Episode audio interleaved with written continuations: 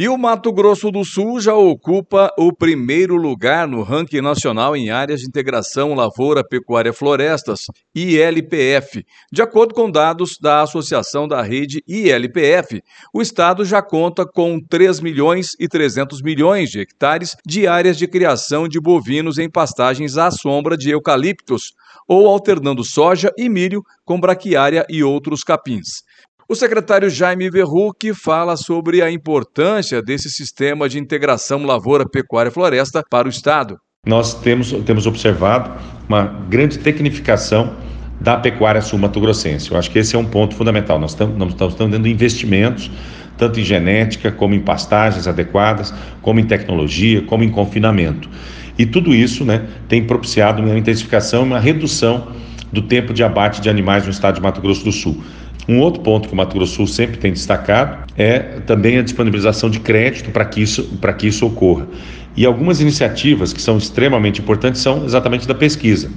A pesquisa no Mato Grosso Sul, através da Embrapa Gado de Corte, ela tem permitido o desenvolvimento tanto de variedades de pastagens, né, como de sistemas de produção. Inclusive, nós temos vários sistemas demonstrativos no estado de Mato Grosso do Sul que têm permitido a adoção dessas técnicas e também os resultados importantes. Então, a pesquisa é um ponto central para que os produtores possam avançar e possam melhorar a rentabilidade da pecuária. Então, a, a, a, o LPF, ele melhora a agricultura, melhora a pecuária e melhora a produção de florestas. Eu acho que esse é um ponto importante.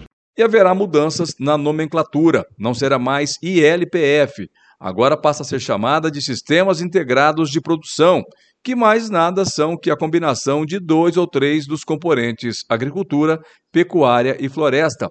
Pelo novo modelo de ordenação, é identificada a fatia efetivamente destinada para sistemas integrados em relação às áreas usadas para a produção rural em cada unidade da federação.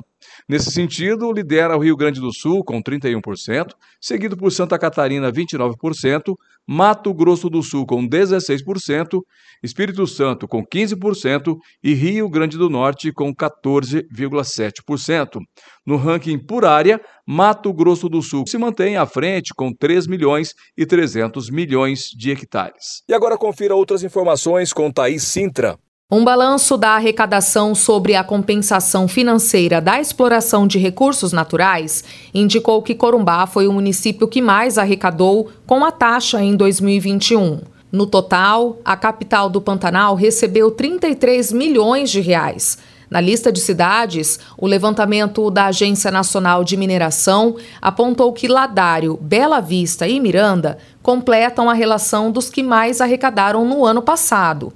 Ladário recebeu 4 milhões, enquanto Bela Vista obteve 2 milhões de reais. O pagamento da taxa é feito por conta da exploração das riquezas minerais que existem em Mato Grosso do Sul e garantiu ao Estado e aos municípios o total de 44 milhões de reais.